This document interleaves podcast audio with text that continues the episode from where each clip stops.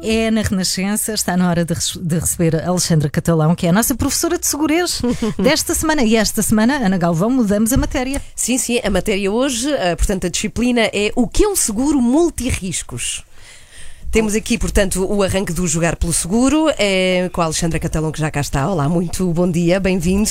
E vamos lá, vamos uh, começar pelo seguro então, multirriscos. Em que situações, Alexandra, é que faz sentido fazer um seguro multirriscos? Bem, em primeiro lugar, o seguro multirriscos, bom dia a todos, é o seguro uh, que protege a nossa habitação, a nossa casa, de eventos como, por exemplo, a tempestade bárbara, não é? Que agora estamos a viver uh, e que podem provocar danos na nossa habitação uh, ou nos bens que temos dentro da habitação.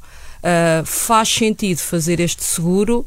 Uh, nós recomendamos que todas as pessoas tenham este seguro porque cada vez mais temos assistido a eventos climatéricos que levam não só a tempestades como a que estamos a viver agora, mas também a incêndios um, e em que as pessoas vêm destruída a sua habitação e depois acabam por não ter meios para reconstruir a mesma, por isso o seguro multirriscos serve mesmo para proteger Cobre. a habitação uh, contra um incêndio, um uhum. assalto. Mas isto é uma coisa que suscita muitas dúvidas, Alexandra. É, devo ter dois seguros de casa, um para a casa precisamente e outro para o recheio, é, e já agora qual dos dois é que devo fazer? Olha, nós, é possível contratar o edifício, que é toda a parte das paredes, ou o recheio, que é o conteúdo, os bens que temos dentro da casa.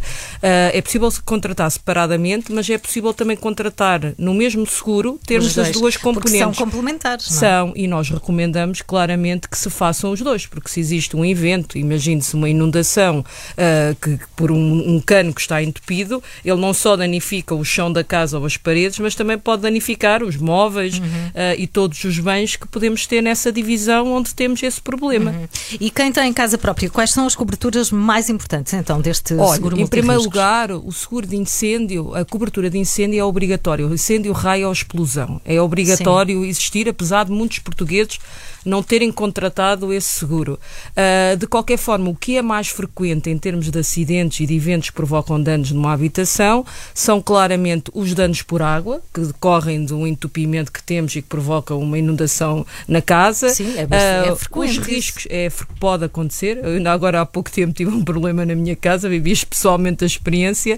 Uh, temos também os riscos elétricos, fazem parte, que é uma cobertura que faz parte de danos que podem acontecer nos eletrodomésticos domésticos, isto é um curto-circuito uhum.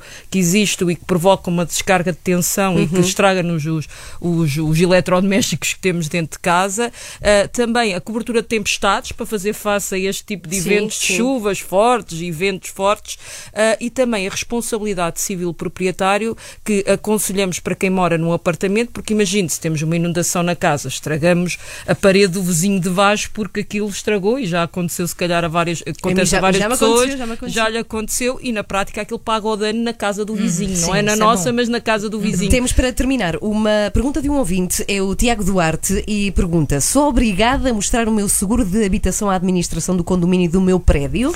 Sim, é obrigado. Isto é, o seguro de incêndio, como eu mencionei, é obrigatório. O, o condomínio pode exigir esse comprovativo porque o seguro do condomínio apenas cobra as partes comuns, onde Sim. nós passamos todos as, a parte da nossa fração, temos que ser nós Sim. a ter o seguro. E o que acontece é que se nós não fazemos prova, o condomínio pode adquirir esse seguro correspondente à nossa fração e apresentar-nos a conta. Por isso o que nós recomendamos é que de facto é que apresente ao condomínio sempre que ele solicita ter essa prova. Faz sentido, porque é para a segurança de todos, não é? Claro. Estamos a falar de um, de um prédio. Na quinta-feira voltamos a ter Jogar pelo Seguro. Obrigada, Alexandra Catalão, por estar aqui.